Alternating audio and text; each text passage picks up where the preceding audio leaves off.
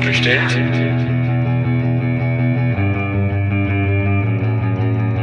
Ist so bestellt? So nicht bestellt. Der kritische Podcast über Abschiebungen. Und damit hallo und herzlich willkommen zu einer weiteren Folge des So nicht bestellt Podcast, dem kritischen Podcast über Abschiebungen. Ja, dies ist nun eine weitere Folge aus unserer A-Reihe, in der wir ja vor allem Menschen zu Wort kommen lassen wollen, die selbst von Abschiebungen betroffen sind. Und bisher haben wir in dieser Reihe bereits mit Sarah und Chihet gesprochen, die beide zum damaligen Zeitpunkt von einer Abschiebung bedroht waren, dies aber auf eine ganz unterschiedliche Art und Weise. Und unsere heutige Gesprächspartnerin wird uns ZuhörerInnen mit ihrer Lebensgeschichte noch einmal ganz andere Dimensionen von Abschiebungen aufzeigen. Unter anderem die, dass wenn die Angst vor einer Abschiebung so akut und so groß ist, dass Menschen keinen anderen Ausweg mehr sehen, außer ein Leben in Illegalität. Was es also bedeutet, mit Anfang 30 fast über ein halbes Leben lang in Illegalität gelebt zu haben, was es bedeutet, auf Grundrechte zu verzichten und was es auch bedeutet, permanent für die eigene Existenz kämpfen und dann doch immer wieder Rückschläge einstecken zu müssen, davon hat Anisa, Marc und mir, mein Name ist Sandra, in einem Telefonat erzählt, das wir bereits am 1. Juni aufgezeichnet haben. Obwohl es schon angeklungen ist, wollen wir, bevor es losgeht, noch wie immer an dieser Stelle eine kurze Triggerwarnung aussprechen und darauf hinweisen, dass es in diesem Gespräch unter anderem um Gewalterfahrungen geht, um konkrete Abschiebeversuche, um äh, die permanente Angst vor einer Abschiebung, aber auch um die Angst vor staatlichen Behörden und auch kommen wir darauf zu sprechen, welche psychischen Folgen das Leben in Illegalität und die permanente Angst vor Abschiebungen haben können. Hört euch die Folge daher bitte nur an, wenn es euch gerade gut geht oder ihr sie gemeinsam mit Menschen hören könnt, die euch, falls es euch nach dem Hören schlecht gehen sollte, auffangen können. Genau, das soll es zu Anfang von uns gewesen sein und so starten wir gleich in das Gespräch, dass wir dieses Mal mit der Frage begonnen haben, Anisa, wo bist du gerade? Ja, hallo erstmal alle zusammen. Ich mhm. befinde mich im Moment in Berlin bei meiner Schwester. Ja. Mhm. Okay, das war schon die Antwort. Ähm, ja. Anisa, du hast ja dir für den Podcast einen anderen Namen ausgesucht. Ähm, magst du unseren Zuhörern verraten, warum du dich für einen anderen Namen entschieden hast und entschieden hast, nicht mit deinem richtigen Namen äh, in den Podcast zu kommen? Ähm, ja, das liegt äh, in der Tat deswegen, weil ich doch unbekannt ähm, bleiben möchte, vor allem bei meinem Namen, weil ähm, viele werden wahrscheinlich ähm, unseren quasi Interview mitverfolgen und wäre mir schon wichtig, ähm, mit meinem konkreten Namen, ähm, ja, wie sagt man das auf Deutsch nochmal? Anonym zu bleiben? Genau, anonym zu bleiben. Es wäre mir schon sehr wichtig. Mhm. Was befürchtest du denn, wenn dein Name, dein echter Name hier in dem Podcast zu hören wäre? Ähm, für mich persönlich äh, wäre das schon so ein bisschen die Angst, auf jeden Fall auf der Straße angesprochen zu werden oder verurteilt oder wie auch immer. Und deswegen habe ich mich eben halt anonym entschieden. Befürchtest du auch eine Gefahr von Seiten der Behörden oder ist es eher bezogen auf die Öffentlichkeit?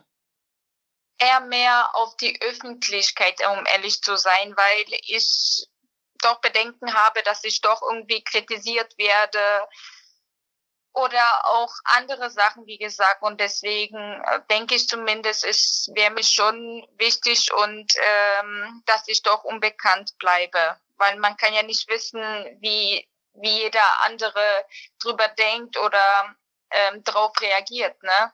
Mhm. Genau, auf dieses darauf reagiert. Vielleicht geben wir da den Zuhörern auch ähm, mal die Chance, einen Einblick in dein Leben zu bekommen. Du bist 31 Jahre alt, lebst seit ja, Jahrzehnten in Deutschland und wir hatten ja im Vorgespräch auch gesprochen und du meintest, du bist nie zur Schule gegangen.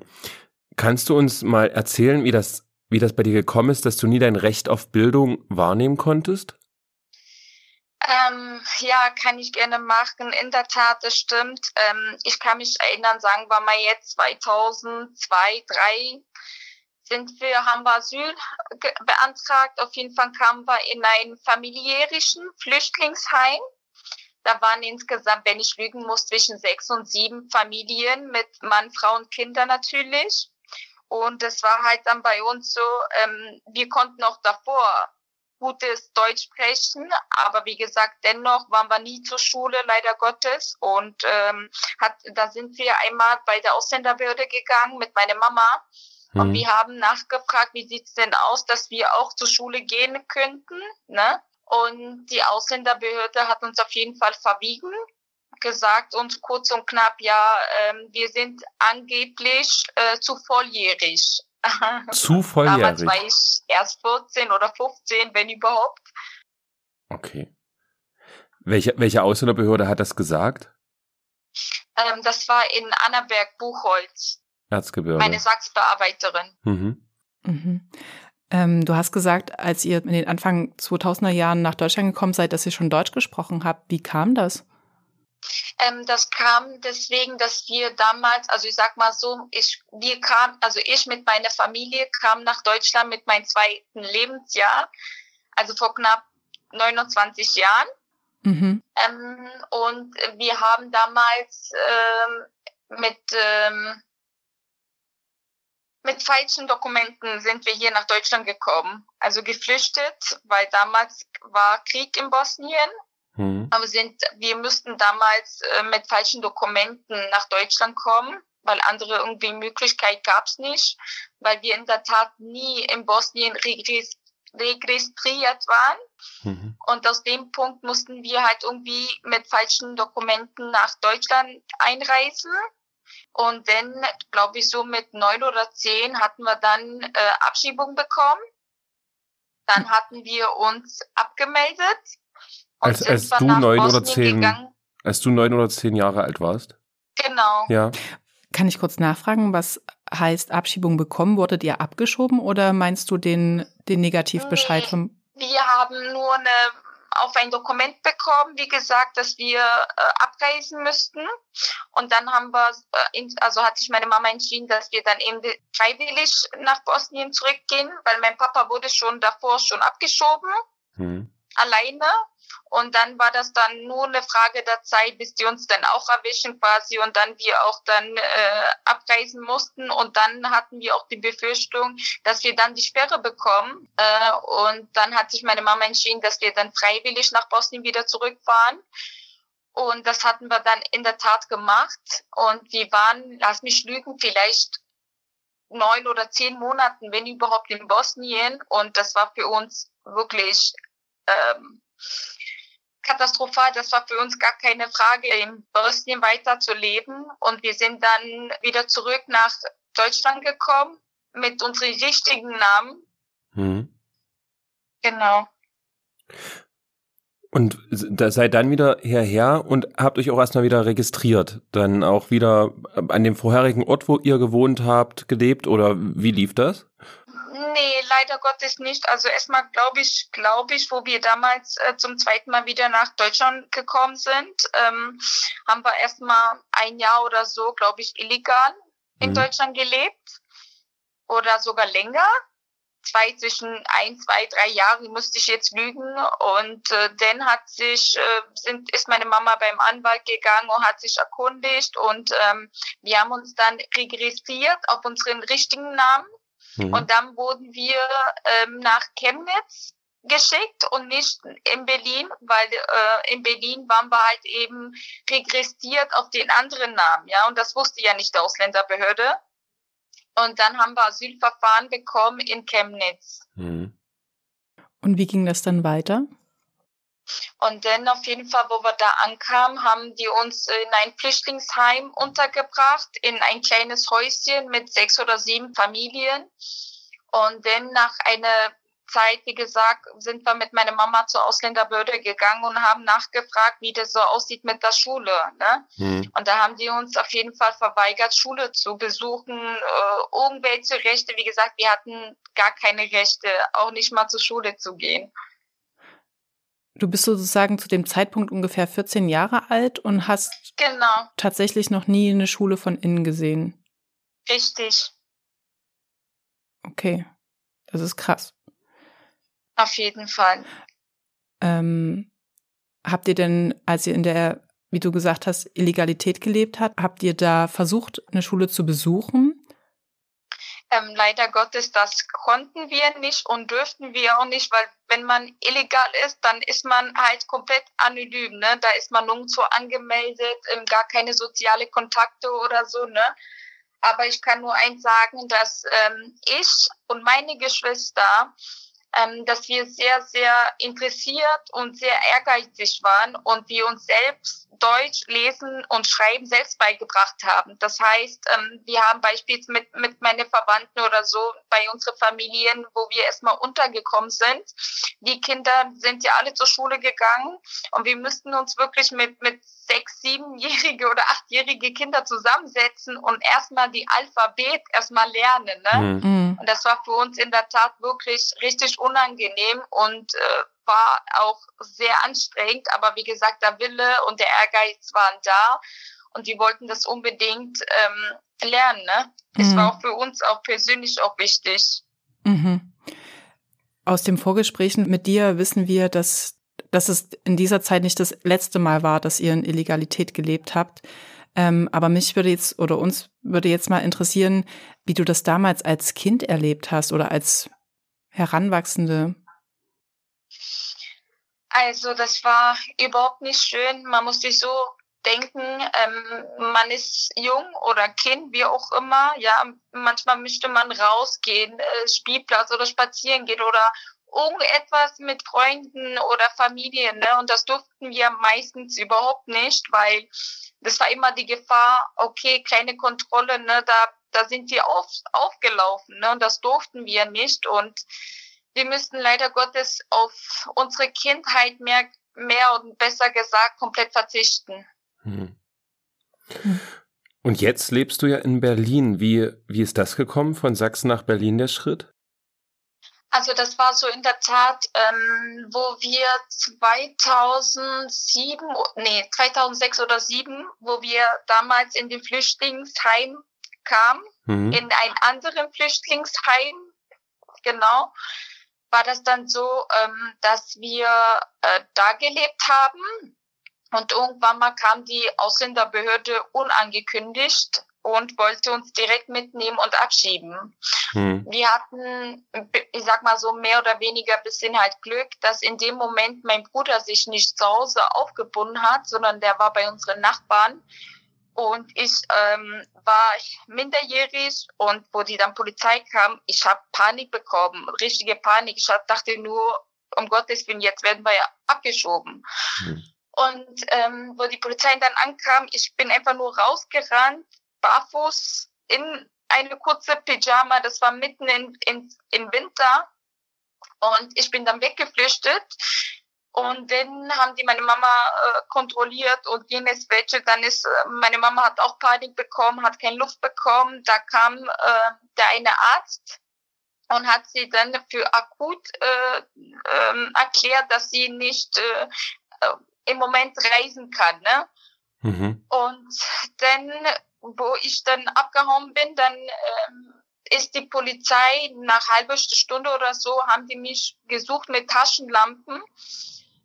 Ich bin einfach nur gerannt in einen Wald mitten im Schnee und habe da wirklich stundenlang mich versteckt, zwischen drei und vier Stunden, bis die dann irgendwann mal wegging und dann mich die äh, die Flüchtlinge, also die Nachbarn quasi nach mir gesucht haben und mich gefunden haben und dann mich in den Heim zurückgebracht haben und dann äh, schon nach, glaube ich, gewisse zwei, drei Stunden, vier Stunden kam dann Familienangehörige aus Berlin und haben uns dann mitgenommen und haben uns dann äh, nach Berlin mitgenommen.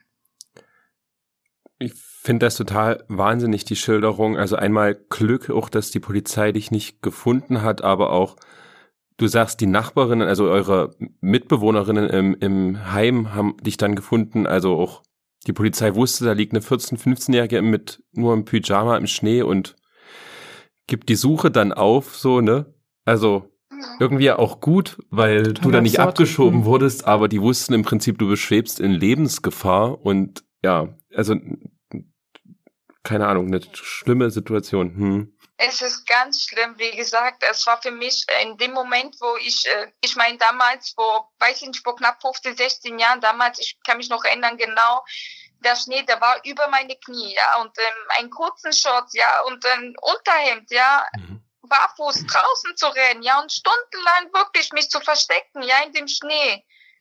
Und dann auch noch die Angst, ja, die, die Beamten, die waren mit Taschenlampen, die haben nach mir gesucht. Ich wusste jetzt erstmal, ob ich mehr Angst hatte vor die Beamten, ja, oder wie gesagt, wegen meinem Leben, dass ich mich nicht erkälte oder sonstiges. Hm ich war dann wirklich in dem einfach nur Moment, wo die einfach nur weg waren und dann die, die Nachbarn, also die Flüchtlinge quasi, ne, dass die mich dann gesucht haben, nach meinem, meinen Namen gerufen haben und ich dann wirklich dann ver, vergewissert war, dass die Polizei dann wirklich auch weg waren, damit ich dann endlich da rauskommen kann. Hm.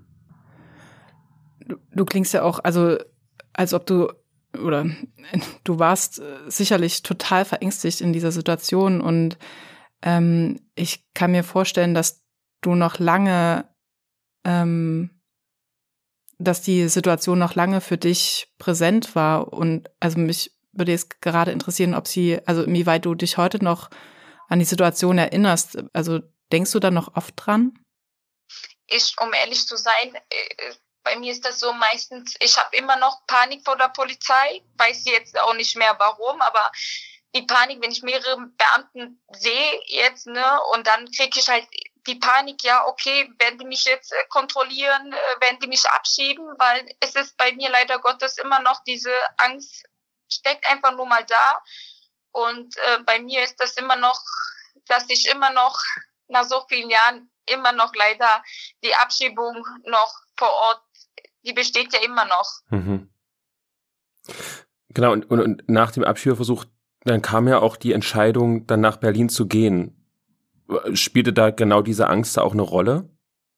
Auf jeden Fall eine ja. richtige Rolle. Also ich sag nur so viel dazu, dass ähm, wo wir dann nach Berlin kamen, dann glaube ich so nach einer Woche oder zwei Wochen ist meine Mama mit Verwandten beim Anwalt gegangen, um zu sehen, wie sieht die Chancen aus, werden wir doch abgeschoben oder nicht. Und da hat der Anwalt konkret gesagt, nee, die Abschiebung findet weiterhin statt. Wie gesagt, entweder wir müssen uns freiwillig abmelden, ja, dass wir nicht abgeschoben werden, weil wenn wir abgeschoben werden, wie gesagt, ähm, wäre auch diese Ausgangssperre. Das heißt, ich glaube, so fünf Jahre lang dürften wir jetzt nicht nach Deutschland wieder zurückkommen. Mhm. Und dann hat meine Mama entschieden, ähm, dass, dass, dass unser Anwalt die Ausländerbehörde anruft und sagt quasi, dass wir uns abmelden und dass wir nach Bosnien gehen. Aber das haben wir nicht getan. Wir waren ja nur abgemeldet, aber wir sind die ganze Zeit, waren wir hier in Deutschland. Hm. Und du dann aber nach Berlin? Genau, ich war mit meinen Geschwistern und mit meiner Mama in Berlin. Also ist das jetzt sozusagen das zweite Mal in deinem Leben, dass du mit deiner Familie in die Illegalität flüchten musst. Richtig, richtig, in der Tat. Und das war dann, wie wann, wenn ich grob ähm, sagen muss, das war, ich glaube, mindestens drei Jahren oder vier waren wir dann noch illegal hm. in Deutschland. Und bis dann meine Mama erkrankt wurde, immer mehr und mehr. Und irgendwann mal haben wir uns geschieden, okay, irgendetwas stimmt nicht mit meiner Mama, die braucht Krankenhilfe, äh, ja, die muss beim Arzt gehen, um zu gucken, was mit ihr los ist, weil sie war wirklich sehr gut krank. Und ähm, wir waren in der Tat hier in Berlin, gab es so ein Krankenhaus ähm, für Flüchtlinge, wo jeder, wie gesagt, sich äh, kontrollieren kann, äh, ohne AOK-Versicherung oder jenes welches, halt eben anonym. Und das haben wir dann in der Tat getan, haben meine Mama bei dem Arzt gebracht. Und die Ärztin hat festgestellt, dass sie ähm, Lungenkrebs hat. Ja. Und dass sie sofortige Behandlungen bräuchte. Und dann haben wir uns entschieden, dass wir meine Mama wieder anmelden mit meiner älteren Schwester. Mhm. Weil meine Mama war wirklich akut krank und die war auch ähm, pflegebedürftig. Und deswegen musste sich meine Schwester und meine Mama anmelden, damit die Krankenversicherung bekommt. Mhm. Und du bist allein in Berlin zurückgeblieben? In der genau, Illegalität? ich und mein älterer Bruder, wir sind bei unseren Verwandten äh, geblieben. Genau. Und meine Mama und meine Schwester haben sich nur angemeldet äh, wegen dieser Krankenversicherung. Und, und wo hast du dann gelebt in Berlin? Du warst ja, du warst ja dann zu dem Zeitpunkt auch noch minderjährig, ne? Genau, ich war minderjährig. Ähm, ich habe ja viele Fam Familienangehörigen in Berlin. Ich war überall, also wenn bei Tante ist, Onkel, Cousin, Cousine, also wirklich bei vielen sind wir immer ein Monat hier, ein Monat da und jenes welche dazu haben wir die größte Zeit überbrückt. Mhm. Ähm, weil du gerade das Thema Krankheit angesprochen hast, ähm, was habt ihr denn sonst gemacht, wenn ihr krank geworden seid? Also ähm, an sich so krank waren wir ehrlich gesagt nie. Sag mal so, wenn man Kopfschmerzen hatte, dann hatten wir irgendetwas von der Apotheke oder Leichenfieber oder so. Dann könnte man immer noch ähm, zur Apotheke gehen und sich was holen. Aber ansonsten war von uns keiner irgendwie akut krank, außer meine Mama. Und dann, ähm, wo meine Mama sich dann wiederum angemeldet hat und meine Schwester wegen Krankenversicherung, müssten die wieder in den Flüchtlingsheim unterkommen, mhm. wegen der Behandlung und alles. Und da hatte meine Mama nur insgesamt neun Monaten Zeit zu leben. Und das Schlimmste war für uns, ähm, weil wir illegal in Deutschland waren. Das heißt, wir durften auch überhaupt nicht in den Flüchtlingsheim gehen. Ja, aber der Flüchtlingsheim, das war wirklich so ein, so ein Heim. Ja, da ist weit und breit nichts, ist komplett mit, mit Zaun, Mauer äh, überdeckt. Also ist wie ein Gefängnis quasi. Und ähm, wo meine Mama sterben musste, ich sag mal so, die hat nicht mal die Möglichkeit gehabt, uns von unserer Mama zu verabschieden. Hm. Wo war dein Vater in dem, in dieser Zeit? Äh, mein Vater ist in Bosnien verstorben. Ja. Ähm, also mich würde jetzt gerade nochmal interessieren, wie, wie frei du und deine Familie euch in Berlin oder wo auch immer ihr gelebt habt, bewegen konntet. Also konntest du rausgehen, konntest du, also hattest du Freunde, Freundinnen, wie, ich sage jetzt mal in Anführungsstrichen, normale Jugendliche? Oder war das, so muss ich mir das eher vorstellen, wie ein permanentes Verstecken, weil ich mir halt irgendwie auch denke, dass, dass ja die Gefahr auch immer besteht, dass Menschen auf euch aufmerksam werden. Also zum Beispiel, wenn, wenn sie euch Kinder auf der Straße sehen, in, während eigentlich, während ihr eigentlich in der Schule sitzen solltet. Ähm, richtig, in der Tat. Ähm, was, was, was belangt, wie gesagt, wegen die Freundschaften und sozialen Kontakten, das war bei uns sehr, sehr eingeschränkt.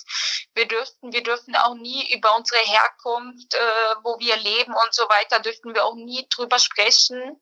Bis heute ist das so, dass ich manche Sachen auch mit, mit beispielsweise mit meine beste Freundin, wie gesagt, ich, hält, ich halte das immer noch in Grenzen, ist es immer dieses ähm, eine Sache im Kopf so, du darfst nicht sagen, woher du kommst und wo du gelebt hast oder ob du illegal oder nicht illegal, das war immer alles begrenzt und wir durften leider Gottes auch nie wirklich Freunde haben, das war bei uns immer so gegrenzt wir durften, wenn überhaupt, im Hof äh, gehen, spielen äh, mit Familien oder mit Freunden oder nur mit meiner Mama halt ein bisschen auf der frischen Luft.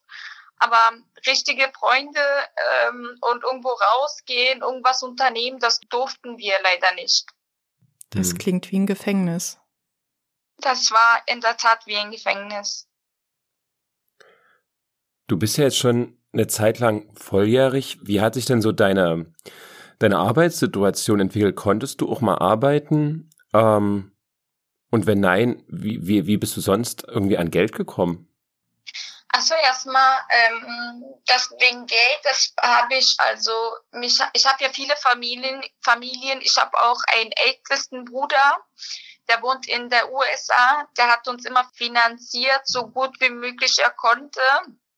Und jetzt in der Tat ist das so, ähm, wo ich mich dann anmelden musste, weil ich ja volljährig war und dachte mir so, illegal mein ganzes Leben ist, meine Jahre vergehen, es hat sich bei mir nichts geändert. Ne? Ich hm. lebe immer noch in der ähm, immer noch illegal, ne? Und es musste sich was ändern. Und ich habe mich dann entschieden, mich wieder anzumelden, habe mich dann in der Tat angemeldet, wurde wieder in den gleichen Flüchtlingsheim untergekommen, in so einem ähnlichen auf jeden Fall Flüchtlingsheim. Und ähm, man hatte äh, uns gesagt, also mir zumindest gesagt, ich muss mich auch in den Flüchtlingsheims auffinden, ne? Ich muss auch da bleiben. Hm. Und das habe ich dann anfangs gemacht. Ähm, ich kam in ein Flüchtlingsheim, wo zig äh, verschiedene Migranten sind, ja, und 90 wirklich, 90, sogar 95 Prozent von die Flüchtlingen, ja, das waren ja alles nur Männer. Da waren wirklich einzelne, wirklich ganz, ganz selten äh, einzelne Fälle, wo eine Frau mit, also mit Begleitung oder so war. Und für mich persönlich als eine junge Frau hm. in ein Flüchtlingsheim äh, unterzukommen, ne, da erstmal zu leben. Und das war das Schlimmste ist ja, man ist ja nicht vorübergehend, sagen wir mal zwischen drei und sechs Monaten oder ein Jahr, da würde man das sagen, okay, komm, gib einfach alles, wie gesagt, dann hast du das hinter dir und dann, weißt du, hat man die freie Wahl, wo man leben kann, ne? Und mhm. wo man leben möchte. Und das war halt in meinem Fall überhaupt nicht der Fall. Ich musste mich da auffinden unter zig verschiedene Migranten, ja, ohne Begleitung von Frauen, ja, und dann, wenn man als junge Frau in so einem Flüchtlingsheim lebt, ja, unter verschiedenen Migranten aus verschiedenen Herkunften, ja, da wird man bedroht, da wird man äh, äh, auf komische Art und Weise angeguckt und ähm, man lebt da, ich habe da gelebt in, in dieses Heim da in, in mein Zimmer und Küche und Badezimmer beziehungsweise Toiletten waren ja alle für uns zusammen. Ja, so hm. es gab ja nur Toilette für Männer und Toilette für Frauen und eine Küche für alle uns. Ne, man muss sich so vorstellen, ich war wirklich in dem Moment einfach nur wie im Gefängnis. Ja, ich habe mich 24 Stunden lang in mein Zimmer eingesperrt. Ich dürfte nicht mal auf Klo gehen, wieder noch in die Küche gehen, mir um etwas zu essen zu machen, hm. weil ich immer Angst hatte, dass die, dass man mich dann nicht ah, vergewaltigt oder missbrauchen wird oder beleidigt wird, weil das war einfach eine Art und Weise wie in eine, wie ein Gefängnis, wenn man, äh, wenn Löwen da, wilde Löwen irgendwo sind und kommt bisschen Frischfleisch da, da wird man doch mhm. verzehrt, weißt du, meine Angst war so groß und ich habe da in den Heim nie wirklich da gelebt. Immer maximal zwei Wochen, da bin ich von den Heim weggeflüchtet, weil die Angst, die Angst ist einfach äh, hm, zu viel groß. zu groß war da, dass ich da nicht irgendwie vergewaltigt oder irgendetwas. Also da konnte ich auch nie wirklich bleiben. Und irgendwann mal hatte ich so einen Antrag gestellt Nee, die Ausländerbehörde hat mir dann gesagt, Mensch, du bist so lange in Deutschland, äh, du drehst dich nur im Kreis und es ändert sich nichts bei dir. Besorg deinen Pass, dann hast du einen ähm, Grund und ein Recht, in Deutschland zu bleiben. Also einen Aufenthalt zu bekommen. In der Tat gemacht. Ich hm. bin nach Bosnien gegangen, weil ich hier in Berlin in bosnischen Botschaft nie einen Pass beantragen konnte, weil ich in Bosnien nie registriert war und nie in Bosnien in Wirklichkeit gelebt habe. Ne? Mhm. Und dann ähm, bin ich in, der Bosn in Bosnien gegangen und habe meinen Pass beantragt, bin wieder nach Deutschland gekommen und da haben die mir anstatt Aufenthalt äh, zu geben und mein Arbeitserlaubnis, haben die mir erstmal Abschiebung gegeben und haben mir gesagt, ja, Sie haben jetzt Pass, Sie sind in Bosnien registriert, Sie können auch jetzt wieder zurückgehen. Äh, hm. Ich war da schockiert, ich habe mich in, von vorne bis hinten Verarschung gefühlt. Es wurde mir immer gesagt, besorg Pass, besorg und das habe ich dann gemacht und dann am Ende hieß es, du kannst wieder zurück abreisen.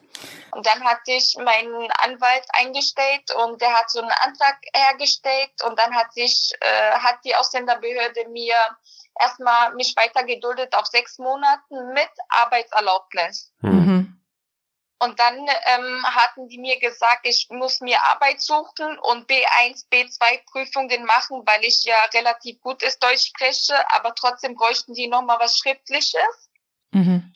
Und das habe ich dann in der Tat gemacht, habe die Prüfung bestens bestanden und habe mir dann einen Job gefunden äh, bei der Zeitarbeitsfirma erstmal weil ich ja nie Schule gemacht habe oder jenes welches konnte ich mir nicht groß aussuchen. Ich habe erstmal das genommen, was sich mir geboten hat und habe dann in der Firma drei Monaten gearbeitet. Dann wurde ich von der anderen Firma übernommen und habe sogar unbefristeten Arbeitsvertrag bekommen. Mhm. Genau mitten in Corona, Anfang der Corona, wo die erste Corona stattgefunden hat, hatte ich mein Arbeitserlaubnis und meine Arbeit gehabt. Ich habe stundenlang, ich habe sogar Überstunden getrieben. Ja, ich habe mir den Arsch aufgerissen. Ich habe gearbeitet und ich habe meine Arbeit bis heute liebe ich meine Arbeit. Mhm. Und dann letztendlich 2020 genau hatte ich zur Verlängerung bin ich gegangen und ich habe extra bei der Ausländerbehörde auch angerufen und habe nachgefragt, wie sieht's denn aus, was für alle Unterlagen brauchen Sie noch und jenes welches, habt ihr denn alle meine Unterlagen mitgebracht? Und was haben sie dann gemacht? Die haben mir mein Arbeitserlaubnis weggenommen, mein Ausweis weggenommen und die haben mir wieder Archivo gegeben. Also mhm.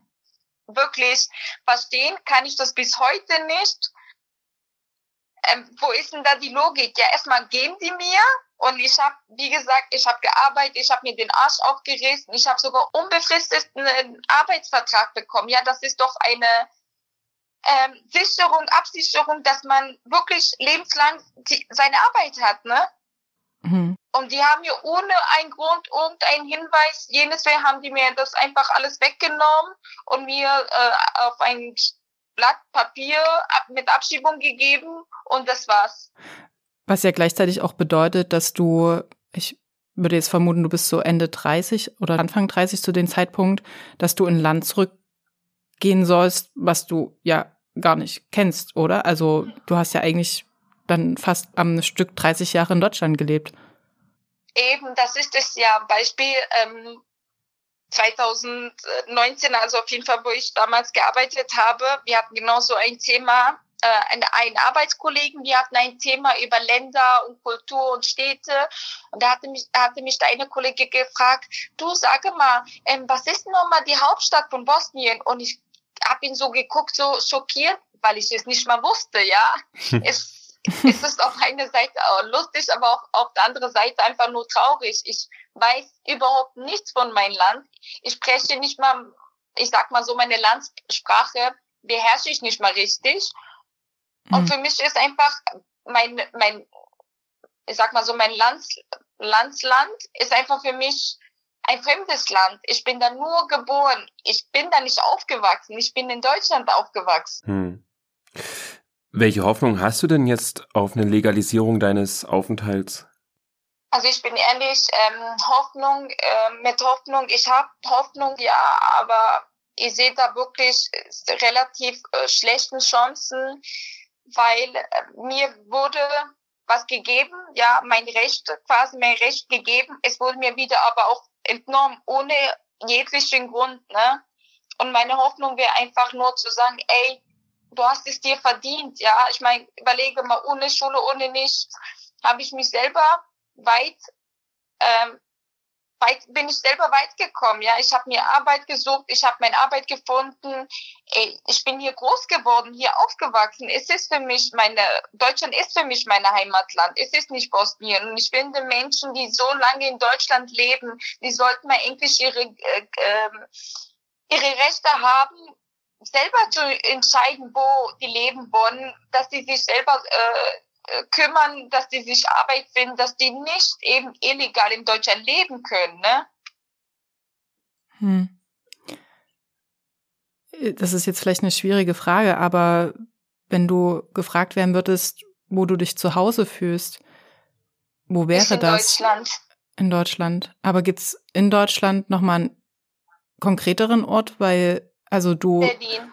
Definitiv okay. Berlin, weil ich bin im Endeffekt in Berlin aufgewachsen.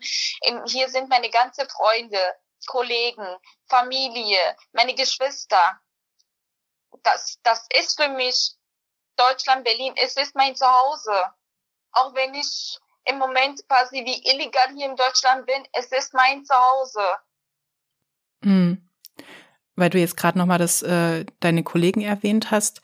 Äh, das bringt äh, mich auf die Frage, wie offen du mit, also bisher mit dem illegalen Status umgegangen bist. Also wissen die das? Wissen die, wie gefährdet du, abschiebegefährdet du eigentlich bist? Also ich sag mal so, grundsätzlich kannte ich den nicht lange. Also insgesamt habe ich die gekannt, sagen wir mal so sechs Monaten. In den sechs Monaten, klar haben die viel von mir ähm, mitbekommen, wie gesagt, wie ich gelebt habe und jenes welches, aber sagen wir, ich sag mal so mit dieser Illegalisierung oder so, das habe ich mich nicht getraut, das äh, jedem zu erzählen, weil ich wusste ja nicht, jeder Mensch sieht einen Menschen mit anderen Augen, wie gesagt, und äh, war einfach die Angst schon da, wie gesagt, dass sie mich dann im Endeffekt nicht deswegen kritisieren, ne? Und äh, deswegen war das so, so für mich persönlich dann ähm, bis hier, wie gesagt, aber auch nicht weiter, weil ich weiß ja nicht, wie die darauf reagieren würden. Ne? Und deswegen habe ich das dann für mich persönlich dann entschieden, das eben halt nicht zu erwähnen. Mhm. Genau, und nun bist du ja arbeitslos. Äh, beziehst du denn da wieder Sozialleistungen, also Asylbewerberleistungen, oder lässt sich da die Behörde komplett auch auf dem Trocknen? Alles komplett. Also ich bekomme keinen Cent vom Staat, wirklich überhaupt nicht. Und das ist ja auch nicht seit gestern, das ist so bei mir jahrelang, dass ich nie einen Cent von, von der Ausländerbehörde oder von dem Staat bekommen habe. Weil das Ding war einfach, ähm, ich kriege gar keine Sozialleistungen aus dem Punkt, weil ich mich nie in den Heim äh, aufgefunden habe. Das heißt, ich würde ähm, Sozialhilfe bekommen, wenn ich mich ähm, in den Heim befinden würde. Dadurch, mhm. dass ich mich in den Heim nicht befinde und beziehungsweise jetzt in Berlin bin, ne, kriege ich gar keine Sozialhilfe. Nicht. Doch wissen die Behörden, dass du in Berlin bist? Ja, sie wissen, dass ich in Berlin bin. Mhm. Das klingt ja trotzdem irgendwie so, dass du über Jahre lang immer eine, also eine doppelte Identität hast. Also, dass du immer zwei Identitäten hast oder?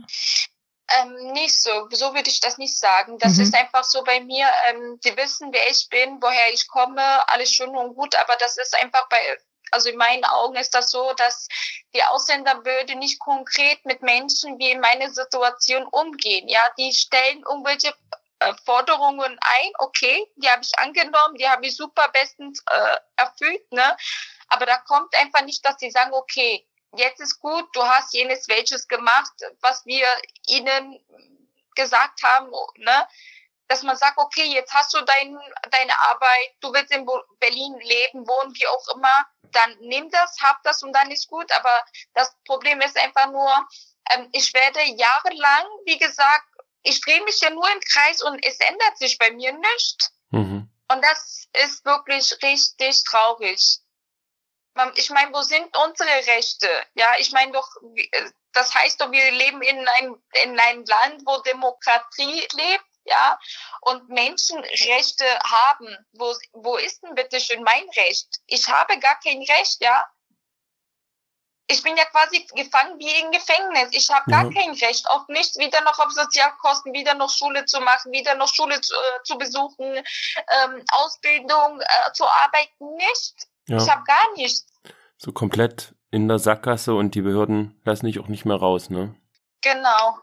Das ist ja nicht ein Zustand, der jetzt irgendwie nur jetzt anhält. Das ist ja das, also was du beschrieben hast, einfach dieses weder vor noch zurückkommen, das zieht sich ja eigentlich wie so ein roter Faden durch dein Leben. Das stimmt. Ähm, ich muss sagen, ich bin auch sehr enttäuscht von der Ausländerbehörde. Ähm, zumal auch ähm, damals hatte ich de, äh, bin ich bei der Ausländerbehörde gegangen, habe angesprochen, äh, ich habe Arbeit, jenes, wie sieht's denn aus, dass ich mich von da abmelden, weil ich lebe ja eh nicht da, dass ich mich in Berlin äh, ähm, anmelde und äh, arbeiten kann und so.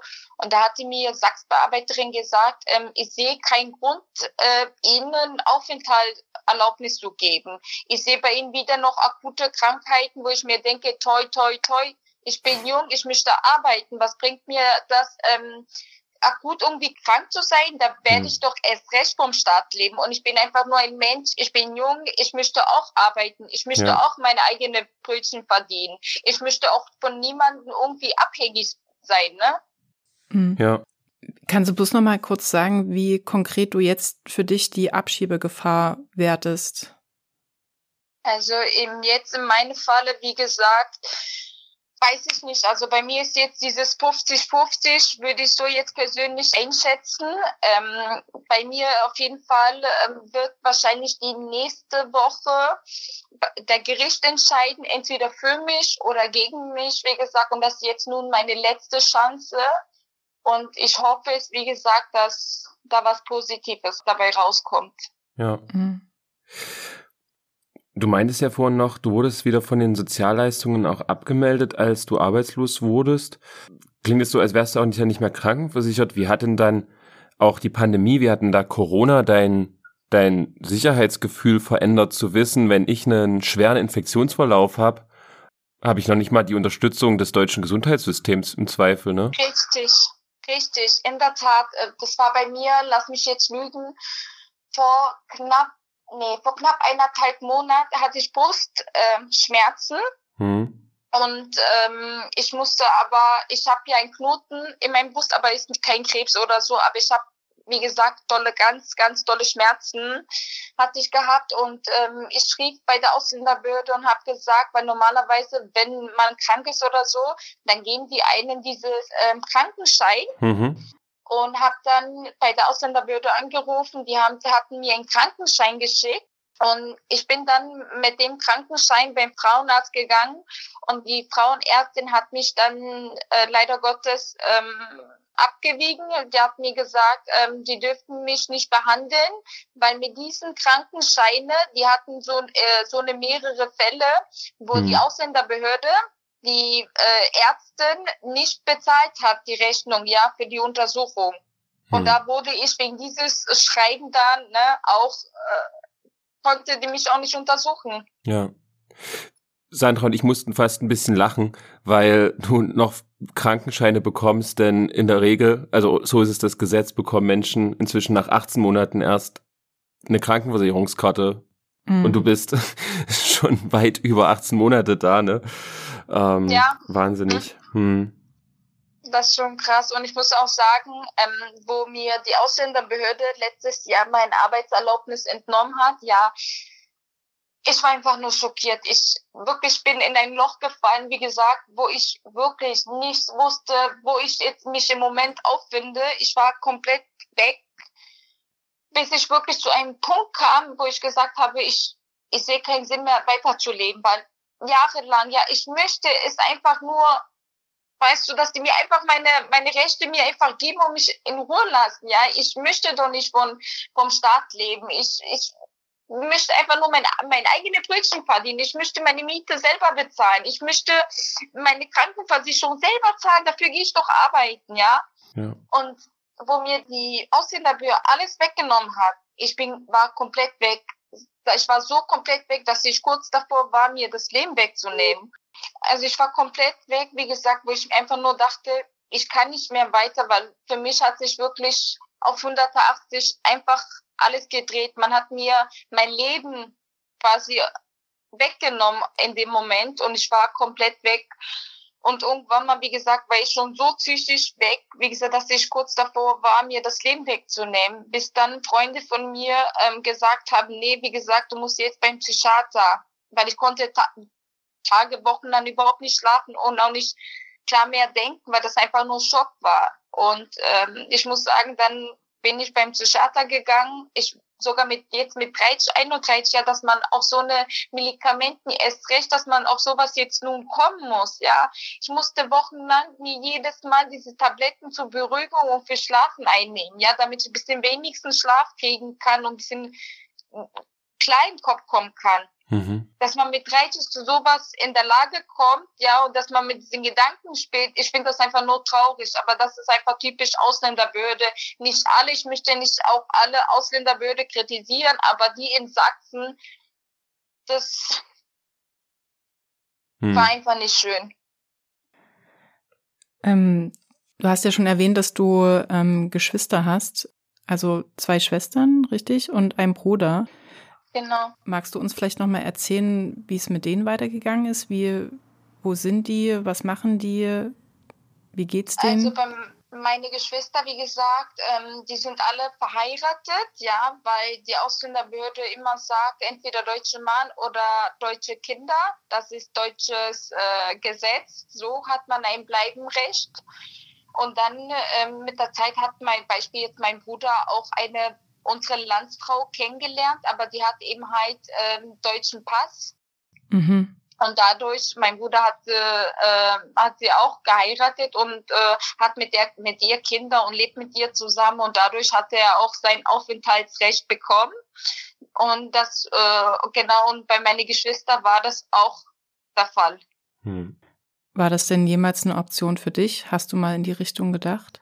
Nee, also für mich habe ich immer gesagt, weil ich habe ja eher mein eigenes Kopf, meinen eigenen Willen. Ich habe gesagt, nie. Also die Ausländerbehörde, wo die mir äh, gesagt hat, naja, äh, ein deutsches Gesetz ist leider so, entweder deutsches Kind oder deutsches Mann. Und da habe ich sofort gesagt, niemals, ja, weil ich ich möchte entscheiden, wen und wann ich heiraten mhm. möchte. Und ich bin diejenige, die entscheiden will, wann der richtige Moment ist für ein Kind, weil ich möchte nicht ein Kind äh, erzeugen, ja, ähm, der nur auf, auf der Welt kommt, ja, um nur einen Grund, einen Rechtsgrund zu haben, um in Deutschland zu bleiben, ja, wo sind, wo ich mhm. mir denke, wo sind die Menschenrechte, ja, mhm. es muss doch andere Wege geben, wo die Menschen in Deutschland leben dürfen, auch ohne ein deutsches Mann oder deutsches Kind auf der Welt zu bringen. Und ich habe das für mich ähm, persönlich gesagt, ist, das ist für mich gar keine Option.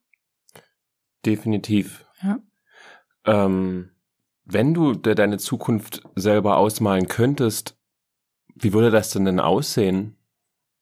Also Punkt erste Stelle mein Arbeitserlaubnis und mein Aufenthalt, ja, dass man nicht dieses Druck von der Ausländer, weil hat das immer im Hinterkopf, also für mich wäre das auf jeden Fall der erste Punkt, mein Arbeitserlaubnis und mein Aufenthalt. Ich würde mir sofort wieder meine Arbeit zurückbekommen. Ich würde mir eigentlich mal meine eigene vier Wänden ja haben, weil ich hatte ja nie Privatsphäre und vor allem für eine junge Frau mit 30, 31, man braucht seine Privatsphäre. Ich hätte auch lieben gerne Freunde eingeladen, Arbeitskollegen, ja, dass man einfach sein Privat hat, ne? Und das habe ich in der Tat überhaupt nicht. Und ich würde es mir so sehr wünschen, endlich mal eigene Wohnung, meine Arbeit, auf jeden Fall auch Abendschule zu machen. Ich spreche zwar Deutsch und äh, kann noch lesen und schreiben, aber bisschen verbessern könnte ich das auf jeden Fall auch. Das wäre für mich auf jeden Fall auf Punkt erste Stelle. Und vielleicht in der Hoffnung würde ich dann eine gute Schule irgendwie absolvieren, würde ich auf jeden Fall meinen Traumberuf dann machen. Ich hatte nämlich einen Traum, als Pflegekraft zu arbeiten, mhm. aber leider Gottes ähm, ist das so, wenn man nicht wenigstens bis zehnte Klasse geschafft hat, kann man auch nicht diesen Beruf machen. Ja. Wenn sich jetzt Menschen da draußen fragen, wie sie dich jetzt unterstützen könnten, was würdest du denen antworten?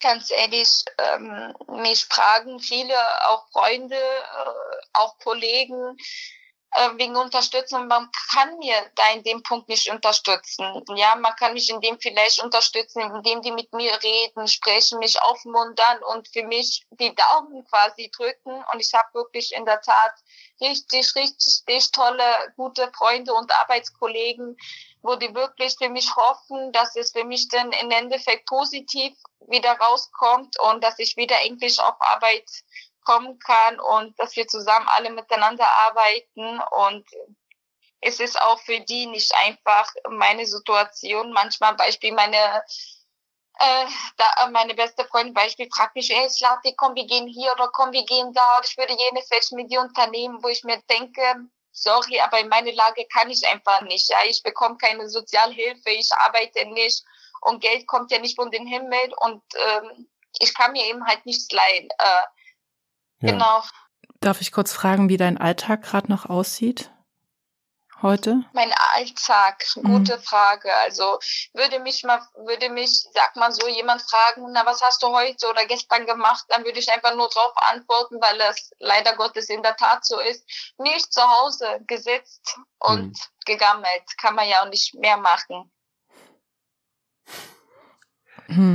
Wir führen immer so eine Bestellliste fort äh, mit unseren Gesprächspartnerinnen, wo Wünsche draufkommen. Du hast ja schon gesagt, wie deine Zukunft aussehen soll, aber darüber hinaus, was ist so der größte Wunsch, der das Leben nicht nur für dich, sondern für viele Menschen, die in deiner Situation sind, vielleicht besser machen könnte?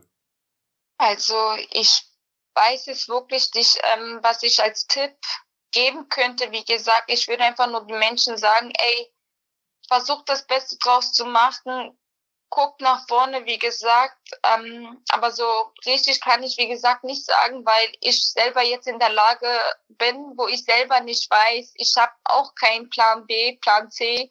Ich bin auch fassungslos. Ich weiß auch nicht, wie mein Leben weitergehen wird, wie es bei mir aussehen könnte. Aber wie gesagt, ich hoffe für mich und für alle andere, die genau in meiner Lage sind, wie gesagt, dass die Kraft haben, weiter zu kämpfen und dass das sich dann im Endeffekt dann auch gelohnt hat. Ne? Ähm, diese Bestell- bzw. Wunschliste, die wir führen, die soll sich vor allen Dingen auch an Menschen richten, die ähm, ja Gesetze machen und ändern können. Ähm, vielleicht kannst du noch mal sagen, was du denen mitgeben würdest. Was sollte sich für all die Menschen, die in ähnlicher Situation sind wie du, gesetzlich ändern, um in eine bessere Situation zu kommen? Auf jeden Fall. Also ich würde es mir wirklich mega, wirklich, aber auch mega wünschen. Am Punkt erster Stelle, dass man uns Migranten, ja, Flüchtlinge ein Recht gibt, erstmal vor allem Kinder und Jugendliche ist wirklich das A und das O, weil wir im Endeffekt am meisten darunter leiden, ja, mhm. weil wir wollen auch was von unserer Kindheit haben. Ich mhm. würde es mir einfach nur wünschen für die Menschen, für die Migranten, die in meiner Situation sind, dass die von vornherein Schule besuchen dürfen, ja, Ausbildung machen dürfen, dass die Menschen Rechte haben zu leben, wo die möchten, wo die sich wohlfühlen. Ich meine, ich sag mal so, sagen wir mal ein Beispiel, die Ausländerbehörde sagt, pass auf, Sie müssen jetzt ähm, in Sachsen oder, oder wo auch immer ne, leben. Aber wenn, wenn die, genau diese Person, diese Menschen aber einen Grund haben, in eine andere Stadt zu leben, ja, wo die Fortschritte sehen und machen können, warum sollten die das denn nicht machen? Mhm. Ja, warum müssen die in, äh, in irgendein Landkreis leben müssen? Das ist ein Muss, ja. Ja. Und ich finde das dann traurig. Ich würde es mir wünschen, dass dieses Muss nicht existiert, dass man frei entscheiden kann, wo und wann und mit wem man leben möchte. Und vor allem, dass die Kinder Rechte und Jugendliche genauso haben wie jeder andere Bürger auch. Ich finde das traurig, dass man uns Flüchtlinge von den anderen unterscheidet. Mhm. Man gibt uns unsere Rechte. Wir haben doch gar keine Rechte. Mhm. Und ich finde das wirklich richtig traurig und ich kenne auch viele, die darunter richtig auch leiden. Ich leide bis heute noch drunter. Ich hatte gar keine Kinder. Ich weiß nicht mal, wie das ist, auf eine Stuhlbank zu sitzen, ja, und vielleicht in, mit dem Finger hoch, wenn man eine Frage hat. Das kenne ich ja alles nicht. Und ich hätte es mir auch gewünscht. Ich, vielleicht wäre ich irgendwann mal irgendetwas. Weißt du, was ich meine? Ich hätte wenigstens irgendetwas in der Hand, wo ich sagen kann, hier, ich habe jenes welches gemacht. Aber ja. das habe ich e-, eben halt nicht. Und mir sind dadurch viel meine Hände gebunden, äh, ob das nun äh, für die Arbeit ist oder, oder um viele vielfältige Sachen, wo mir einfach nur die Hände gebunden sind, weil ich nichts nachweisen kann. Und das wäre genauso, jetzt sagen wir, würde ich zurück nach Bosnien abreisen müssen und ich frage mich, äh, bosnische Behörde oder keine Ahnung, na, was haben sie die ganze Zeit in, in Deutschland gemacht? Ja, wenn man hört Europa, Deutschland, normalerweise, normalerweise ist es auch ein Recht für jeden Bürger, in, Schu äh, Recht in Schule zu besuchen, ja. ja, und in meinem Fall nicht. Genau, und das ist gerade das krasse eigentlich, was du gesagt hast, ne? dass Kinder Rechte haben, dass sie in die Schule gehen können und so. Das, es ist das ist alles. Eine Pflicht, das muss doch. Ich kenne Beispiel jetzt, ich sag mal jetzt nur ein, meine Bekannte, also äh, quasi wie meine Tante, die ist 52, die wird von von Jobcenter, ja, oder von der Ausländer, die wird, die wird ja quasi gezwungen, Schule zu, zu, zu besuchen, ja, aber nicht ohne Grund, sondern dass sie die Sprache lernt, damit sie sich integriert, ja. ähm, dass die, ja, das, das ist wirklich ein Muss, ja, und das, ich finde das super. Und wenn ich so überlege, was haben die, was hat die Ausländerbehörde bei mir falsch gemacht, jetzt in meinem Fall, ja, Mhm. Ich durfte keine Schule machen und das finde ich richtig traurig. Und wäre ich nicht so ehrgeizig und wäre der Wille nicht so da, ja, dann würde ich auch nicht mal, nicht mal halbwegs so gut Deutsch sprechen können, ja. Mhm. Und das finde ich richtig traurig deswegen. Ja, und eben, genau, es ist eben die geltende Gesetzeslage und das geltende Recht wird dann noch nicht mal umgesetzt, dass alle Kinder in die Schule gehen, ne? Und das auch das zeigt deine Geschichte. Und deswegen auch vielen Dank, dass du sie mit uns geteilt hast, auch damit unsere Zuhörerinnen Einblicke damit bekommen, was auch eben Realität in Deutschland ist, nämlich dass es Geschichten von Menschen gibt, die nicht zur Schule gehen und irgendwann mit 14, 15 der Meinung sind, sich im kalten Schnee verstecken zu müssen. Mhm. Ähm, ja. Vielen Dank für diesen, für diesen ja, Mut vielen auch. Dank, ja. Anissa. Gern geschehen ich dafür. Ist es mir ehrlich gesagt auch wichtig, weil die Menschen da draußen, viele kennen das, klar, da bin ich mir festen Überzeugung, aber viel, viele vielleicht kennen das nicht und äh, wenn man das dann doch so hört, ja, da kann viele es auch nachvollziehen, weil viele haben das auch irgendwo auf eine gewisse Art und Weise auch hinter sich gehabt, ne? Und die können sich jetzt vielleicht in dem Moment jetzt äh, auch in meine Lage versetzen, wie das ist und was mit uns Mitbürger auch passieren könnte, wenn man mhm. jetzt in so eine Situation kommen würde wie ich. Du hast diesen Menschen auf jeden Fall mit diesem Gespräch eine Stimme gegeben und wir möchten dir auf jeden Fall sehr herzlich danken für deinen Mut, auch hier zu sprechen und ja, hoffen bald Positives von dir hören oder ich unseren Zuhörerinnen mitteilen zu können. Ja. Vielen Dank, Anisa. Danke dir. Gern geschehen. Ich dafür.